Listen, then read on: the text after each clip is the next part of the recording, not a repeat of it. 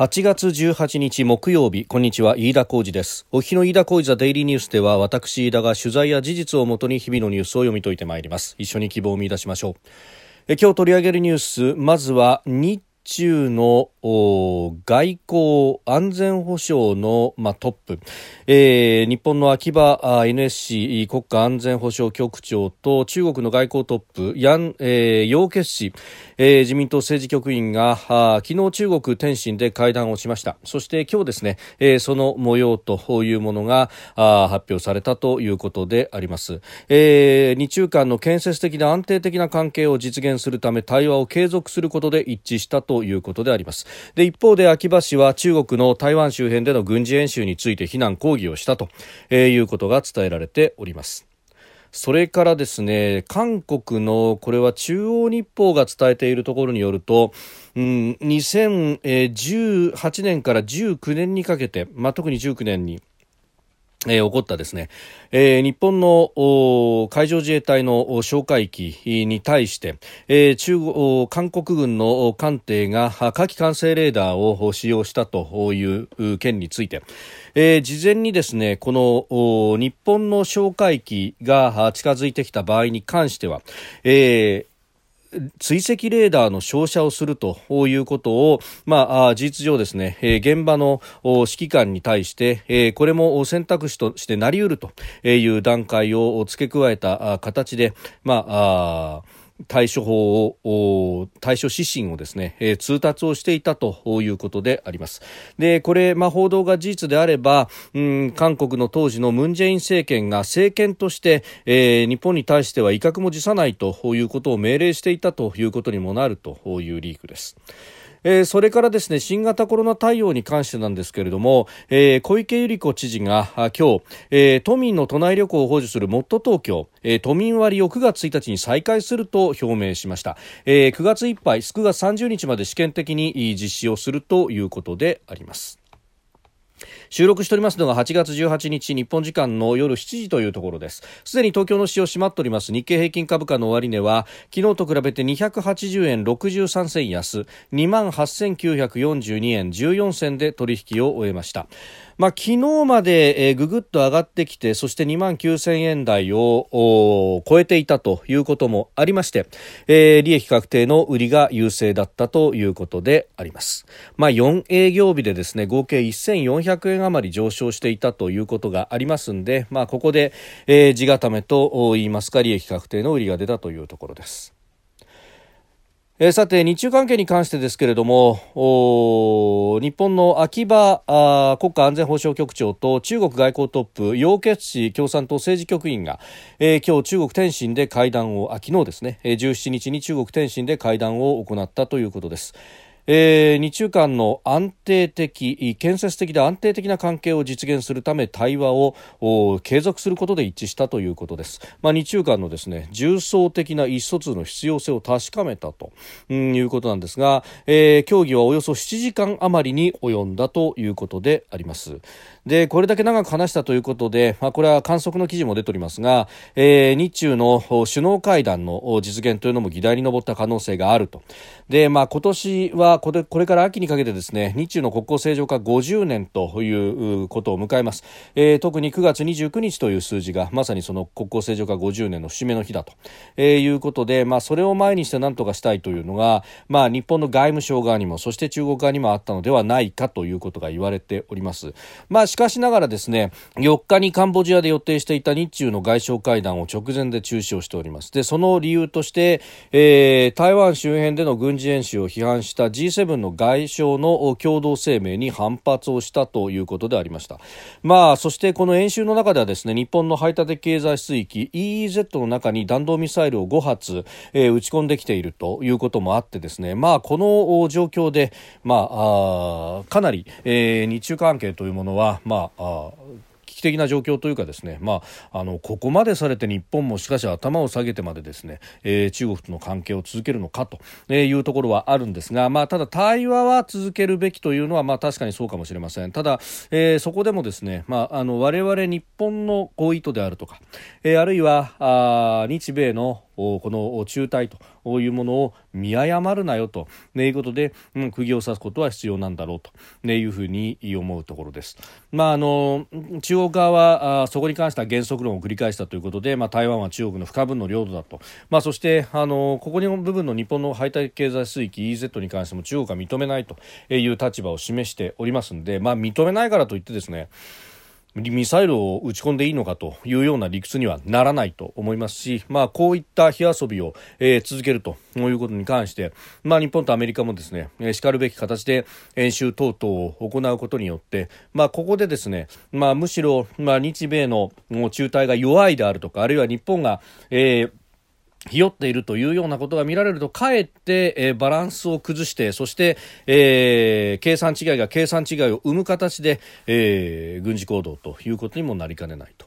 いうところはありますんで、ここを安定化させるということ、まあ、この一疎通のパイプとともにですね、えー、後ろで黙々と、えー、素振りをしている、うん、軍事組織というものもきちっと日本やアメリカ、西側にもあるんだぞというところを見せることは、まあ、こうした、えー、外交安全保障当局間の、まあ、話し合いと並んで、えー、必要なことなんだろうなというふうに思うところで、えー、あります。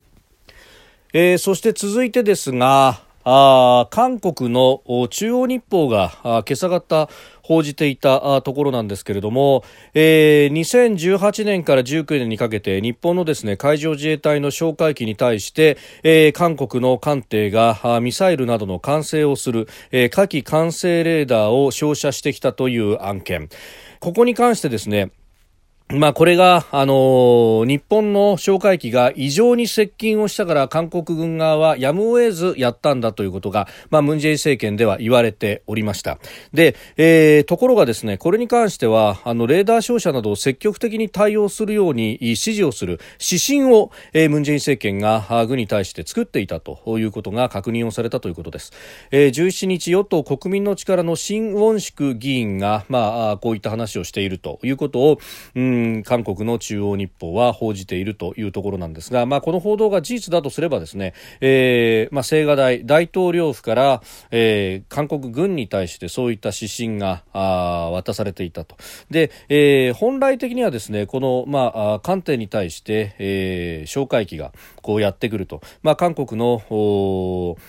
防空識別圏に入ってき、えー、て、えー、そしてですねあの艦艇に近づいてくるということになると例えば無線での警告だとかあるいは、えー、どういった意思なのかという確認があって、まあ、レーダー照射というものはもうまさに銃を突きつけて引き金に撃鉄引き金にですねもう指をかけている状態であとは指を引けば弾が出てしまうというギリギリまでいきますんでよっぽどのことがない限りは、えー、そんなエスカレーションは起こさないというのが特にですね、まああの間接的ではありますけれどもアメリカの同盟国同士であるということも考えると、えー、現場でそんなことをですね、えー、現場判断でおいそれでやるかというとそれは非常にこう問題なところがあるんですがところが、まあ、あの韓国軍といえどもですね、まあ、文民統制をされている民主的な国家でもありますので大統領府からそういった、まあ、指針なり命令なりがされているということであると、まあ、現場としてもやらざるを得ないという形になるわけであります。であのー日本の航空機に対する対応指針というのが他の国々第三国の航空機への対応指針とは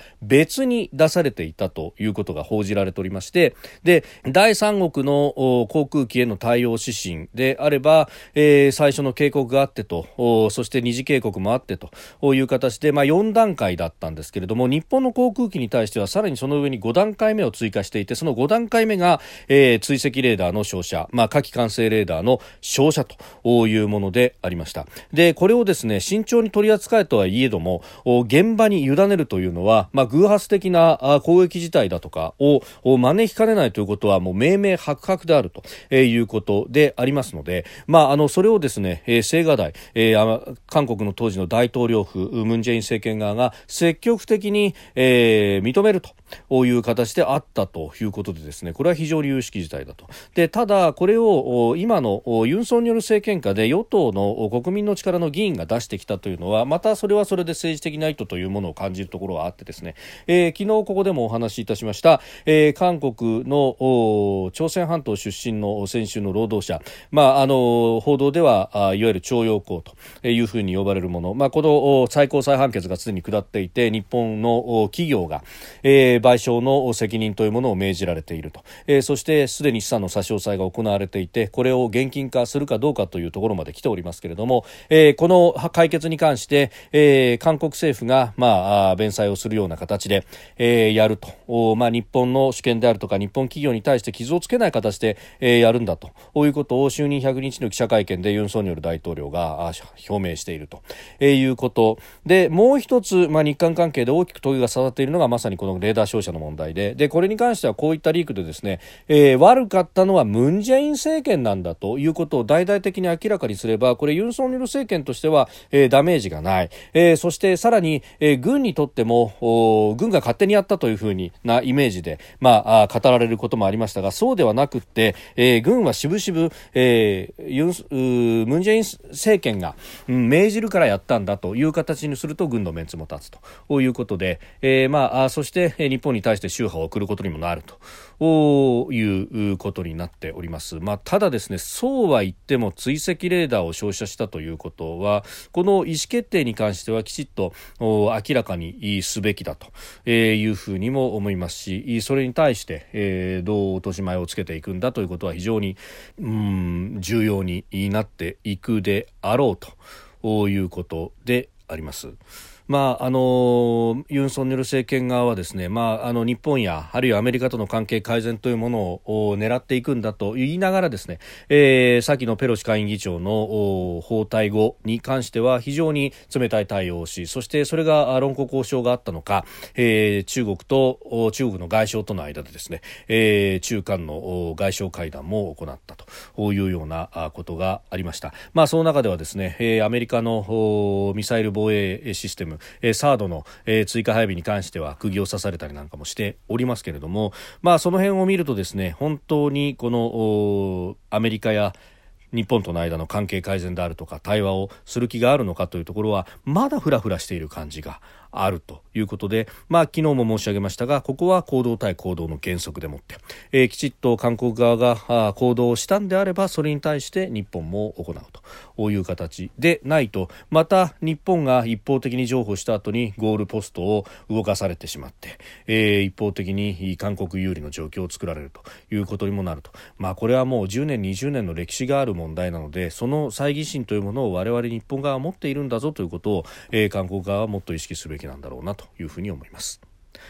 えー、それからですね、えー、東京都の小池百合子知事はあ今日、えー、都民の都内旅行を補助するもっ都東京都民割を、えー、9月1日に再開すると表明をしました、えー、9月30日まで9月いっぱいの試験的な実施ということなんですが、まあ、新型コロナのですね感染者の増加ペースが鈍化しつつあることを踏まえて、えー、感染の拡大防止と社会経済活動の両立を目指すというふうにしております、まあ、あの1泊1人当たり5000円を補助するというもので18歳までの子どもに関しては補助額を1000円上乗せをすると、えー、いうことで、まあ、ワクチンの3回接種完了または検査での陰性確認が利用の条件となると。えー、いうことであります。まあ、この辺り小池百合子知事は、まあ、世論のこの動向というのを、まあ、見る、えー、木を見るで敏な、えー、人であるというのは、まあ、あのここまでの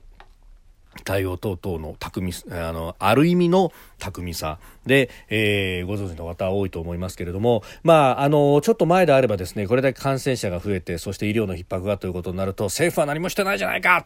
というふうに、まあ、絶望鋭く批判をしてですねそして批判をするだけではなくって、まあ、首都圏の知事さんなどを束ねて、えー、総理官邸に乗り込み、えー、そしてあの直談判をした後に、まあ、メディアの前に出てきてですね、えー、総理は何もしていないと。東京都としてはこれだけこんなことをやってるのに、えー、これでは何も意味がないじゃないかというようなことを、まあ、とうとうと語って世論の支持を得ると。いうことをやってきましたけれどもこの第7波に関しては政府は行動制限を一切していないとそして、えーまあ、医療は逼迫しているというふうにも言われておりますが他方、えー、社会全体として見ると、あのー、まあ、大半の人たちがあ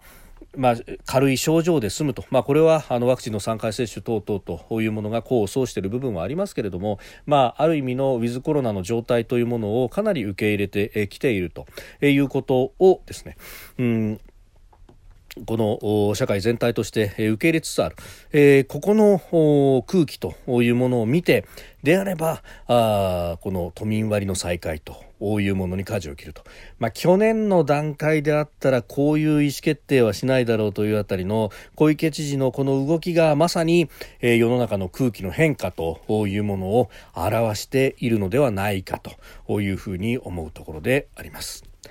飯田小泉デイリーニュース月曜から金曜までの夕方から夜にかけてポッドキャストで配信しております。番組ニュースに関してご意見感想飯田 TDN アットマーク Gmail.com までお送りください。飯田小泉デイリーニュースまた明日もぜひお聞きください。飯田小泉でした。